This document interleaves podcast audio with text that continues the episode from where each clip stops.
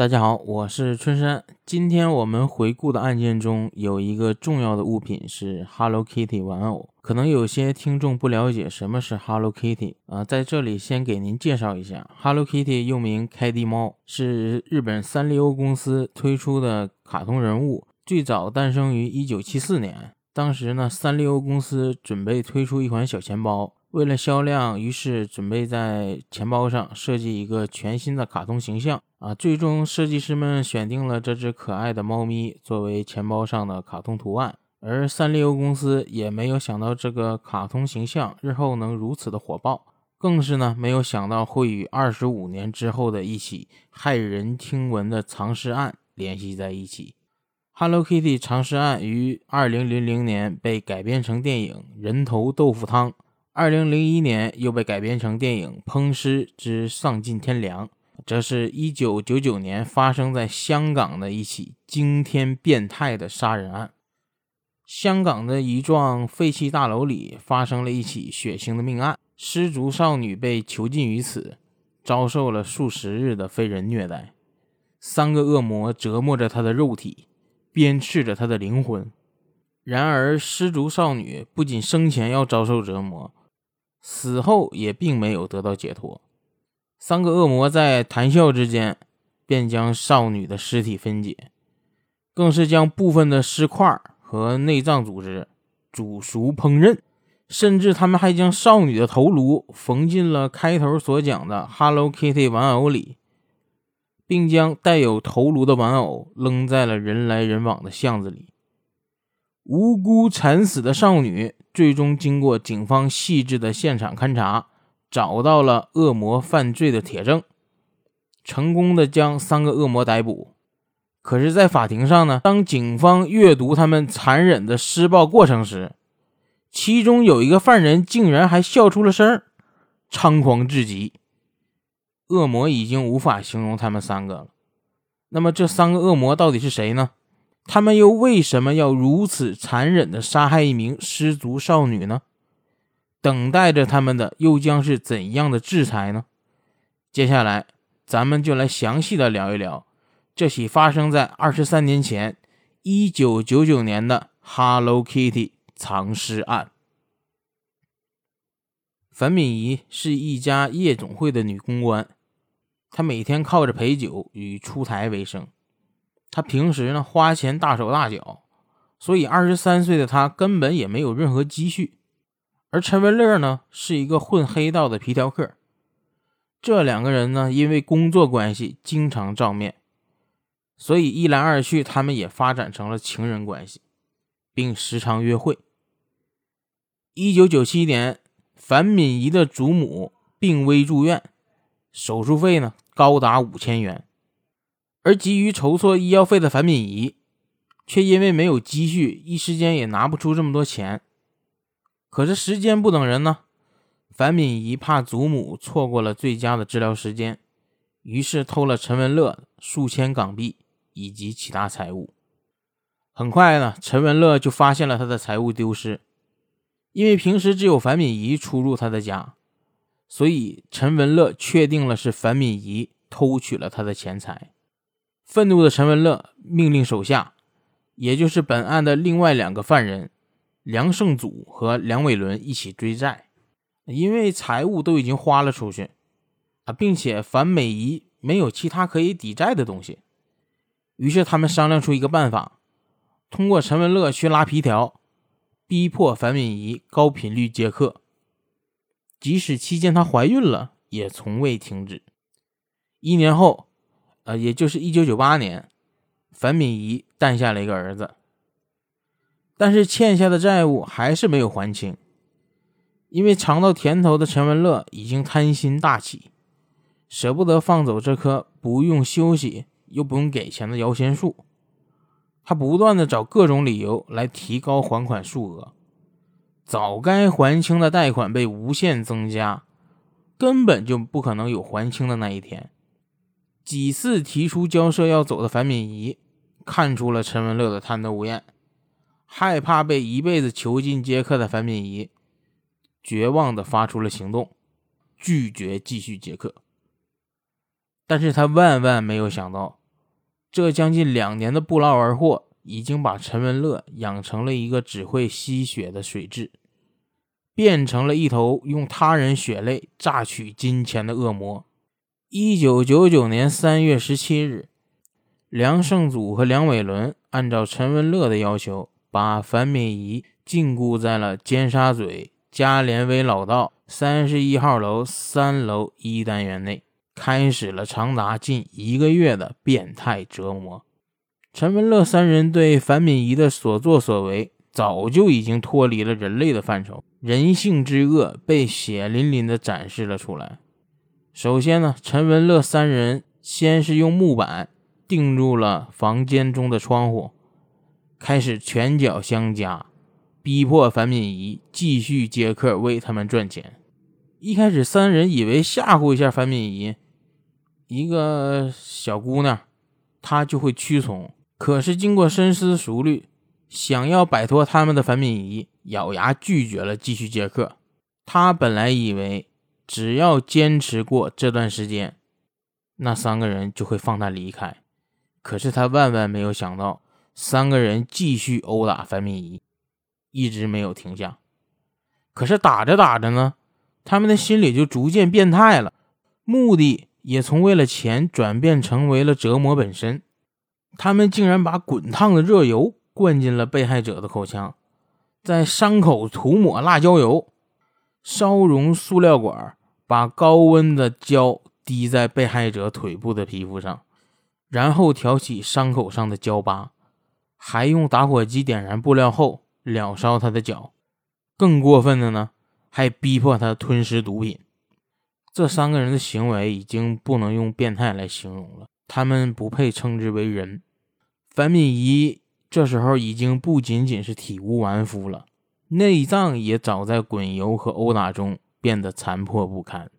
而更为可怕的是呢，这三个人不仅在折磨樊敏仪的身体，同时还在折磨她的精神。在承受肉体巨大痛苦的时候，不光要听着他们口中的污言碎语。啊！三个变态居然还逼迫樊敏仪要发出笑声。诸位想一想，这样子根本就是违背生理现象的。疼痛带来的反馈是哭，啊，怎么可能带来笑呢？在经过长时间的精神和肉体的双重折磨下，樊敏仪渐渐的开始神志不清。在一九九九年四月中旬，樊敏仪经过这将近一个月的非人折磨，最终被虐待致死。尸体面部浮肿，口腔溃烂，全身没有一块好的皮肤，伤口已经化脓腐烂，苍蝇嗡嗡的在尸体上飞舞。处理尸体时，梁胜祖和梁伟伦呕吐不止，因为尸体早在死前就因为他们的折磨已经开始腐败，并发出熏天的尸臭。这为了掩盖罪行呢，三个人不仅肢解了尸体。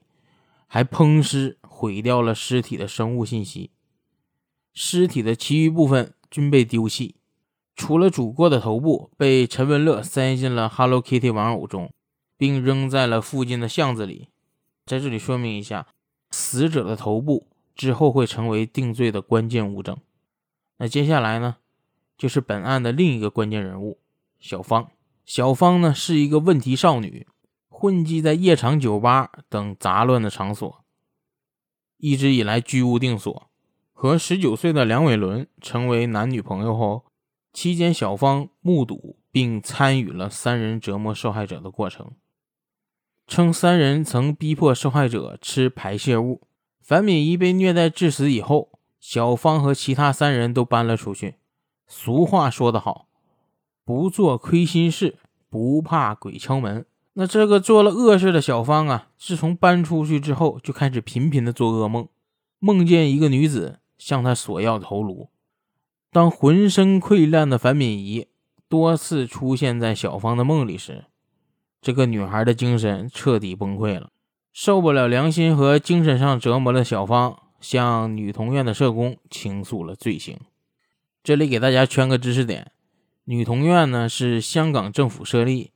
将犯法的十至十六岁的女童罪犯由社工集中管理、监管以及训练的地方，目的呢是希望这些犯罪的女童刑满释放之后，能够出入社会后过上正常人的生活。这与我们内地的少管所性质相似。一个月后呢，也就是一九九九年五月二十四日，女童院的社工最终报警。随后，警方传唤小芳进行询问。他详细的描述了他所见到的血腥和暴力，也清楚的表达了三个恶魔是怎么分解并折磨樊敏仪的场面。根据小芳提供的信息，五月二十六日，警方带着污点证人小芳指认现场，臭气熏天的屋里弥漫着血腥的味道，即使现场戴着口罩。其中散发的尸臭也仍然让人无法呼吸。地上、墙面上全是蟑螂和苍蝇，蛆虫在一个美人鱼造型的 Hello Kitty 玩偶里爬出。当打开玩偶后，找到了樊敏仪的头颅。为了防止被虫子啃咬，警员们都得用胶带把裤脚裹上。除了被害者的头颅。房间里还发现了两个曾经处理过尸体的器皿，一个是钢制的煲汤锅，另一个是瓦制的煲汤锅。这两口锅内还残留着没有完全洗干净的残渣，锅周围爬满了虫子。除此之外，还有一个没门的冰箱和一把铁锤。在将犯罪现场的物品带回警局之后，警方随后便发布了针对陈文乐、梁胜祖。梁伟伦的通缉令。三天后的五月二十七日，警方根据线人举报，在奎永石梨村石宁楼十七楼一单元逮捕了案件主犯陈文乐。他的妻子在不久前刚为他生下一个孩子。被捕前，夫妻俩正在做饭。要我说，这种人怎么还能有媳妇儿呢？第二天，梁胜祖听闻警方发布的通缉令后。随即投案自首。三名罪犯最后一个梁伟伦，在报纸上看到案发消息后，立刻向内地逃窜。次年，也就是二零零零年二月十四日，经过走访调查，锁定了梁伟伦逃窜至广西。广西警方立刻逮捕罪犯，而后移交给香港方面受审。二零零零年十月九日。香港高等法院正式开始审理该案件，三名被告均以谋杀罪、非法禁锢罪以及阻止尸体合法殓葬三项罪名控告。啊，审理过程中呢，在其他罪犯陈述犯案过程的时候，陈文乐不断的发出诡异的嬉笑声，审理案件的法官都称其变态，禽兽不如。在春山做本期节目的时候。特意找到过当初的这些资料，我是真的觉得这个陈文乐是真变态呀，真的禽兽不如。审讯期间，警员需要经常把藏尸的 Hello Kitty 玩偶、死者头骨、藏尸冰箱和处理尸体的器皿搬上法庭，这导致整个法庭都弥漫着浓烈的尸臭味。但令人失望的是呢，经过六周的审判，三人并没有被判处死刑。因为尸体的生物信息被破坏，无法提取 DNA 信息确定死者的身份，而污点证人小芳并没有亲眼的看到被害者被杀的全过程，因为证据不足，所以呢谋杀罪名不成立，而只改判了误杀罪。但考虑到其恶劣性，为了保障公众的安全，三人被判处终身监禁，至少服刑二十年。嗯，在这里提一下香港的法律，因为在回归之前呢，香港是英国的殖民地，所以它的法律体系基本是英国法治体制的原版复刻，所以是英美法系，也就是海洋法系。而我们内地所用的是大陆法系。海洋法系它的显著特征是使用民众随机陪审团，法律程序的维护是由法官完成。罪犯是否有罪是由民众决定的。通俗来讲，就是讲证据，死板按照法条来。没有证据的话，那就不会判处死刑。而大陆法系呢，是由法官来同时完成维护程序正义和判断罪犯是否有罪，以法官为中心，根据法律条文进行判决。基于这个性质，我们的法官判决就会显得比较有人情味儿。正所谓法理不外乎人情，法律是道德的底线，道德也即人情。法律的存在就是为了维护人情的存在。春山在这里大胆的设想一下，如果是我们这边进行判刑的话，那么这三个王八蛋肯定得挨枪子儿。咱们回到案情，这个樊敏仪的头颅呢是案件中唯一有效的证物，初审后被保存在红磡的公共停尸房内。所有罪犯上诉程序结束之后，于二零零四年三月通知家属领回，三月二十六日被火化。被判处终身监禁之后，这三名罪犯均都提起了上诉。陈文乐和梁伟伦被驳回，而梁胜祖则因为有自首情节，上诉成功，获得了减刑，并且已经在二零一四年四月刑满释放出狱，而现在隐姓埋名，下落不明。辩方律师称，梁胜祖与其他两个案犯不同。他在目睹受害者被虐待时，曾鼓励受害者尽快还清债务，然后就可以放了他。而且梁胜祖是投案自首，再加上在监狱中表现良好，参加了基督教会，决心悔过，所以梁胜祖才能够上诉获准，减刑至十四年。啊，在我看来呢，这就是纯纯的撒谎不眨眼。如果梁胜祖真有良心的话，为何不当时就赶紧报警？或者偷偷放掉被害人呢？说这些话只不过是给自己找点心理安慰罢。我本人从不相信犯下这种变态罪行的人会有良心和悔过。他与其他两人一样，都是畜生。案件法官呢认为三人皆有心理变态的倾向，精神也并不稳定，与他们接触的人都可能处于危险之中，符合判决终身监禁的条件。判处下达后，三名罪犯的表情反应都不尽相同。陈文乐非常冷静且面无表情，而梁胜祖眼眶发红，梁伟伦则深深叹气。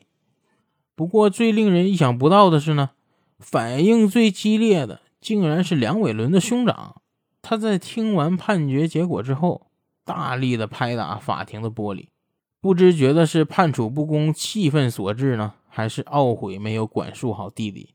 案情审理过程中，作为主犯的陈文乐丝毫没有悔意，甚至在他人描述作案过程中发出诡异的嬉笑声。整个案件可以说都是因他而起。虽然被害者樊敏仪偷了他的钱不对在先，但两年的接客早就已经还清了欠款。是陈文乐的贪心不足，不断的提高额度。在樊敏仪拒绝接客后，竟然恼羞成怒，囚禁被害者，并且用各种非人的手段折磨被害者。陈文乐呢，被指放高利贷，是黑社会头目，并参与贩毒，可以说早就坏到根上了。他来钱的途径这么多，按说其实并不缺樊敏仪的卖身钱，但也许是樊敏仪偷钱的做法打了他的脸。那当时那个年代呢，像陈文乐这种黑老大，对面子呢是十分的看重，加上他的性格可能本来就偏执诡异，这从他当庭嬉笑就能看出来啊。所以陈文乐死死的抓着被害者不放，一旦被害者表现出一点点的反抗，他呢就立刻被激怒，然后用残忍非人的手段折磨对方。而梁胜祖和梁伟伦两人呢，则听命于陈文乐。视人命如草芥，如乌合之众般麻木不仁，丝毫没有法律意识。案发之后开始悔恨自己的行为，他们妄图得到重新来过的机会，可是被害人却无法重新活过来。而如果道歉有用，那还要警察做什么呢？我们现在的社会呢，早就和当时不同，普法工作，法治思想也在不断的进步。啊，在这里，春山还要多唠叨一句：我们不能放松警惕，一定要远离不法分子，不要被黑暗中的魔爪拖入深渊，洁身自好才是我们该做的。祝各位听众能平平安安、稳稳当当的在这人生这条路上稳步向前。好了，本期节目到此也就结束了。如果您有哪些想法，也欢迎到评论区讨论。喜欢本节目，也请您点击订阅。您的支持也是我坚持制作的最大动力。我是春山，我们下期再见，拜拜。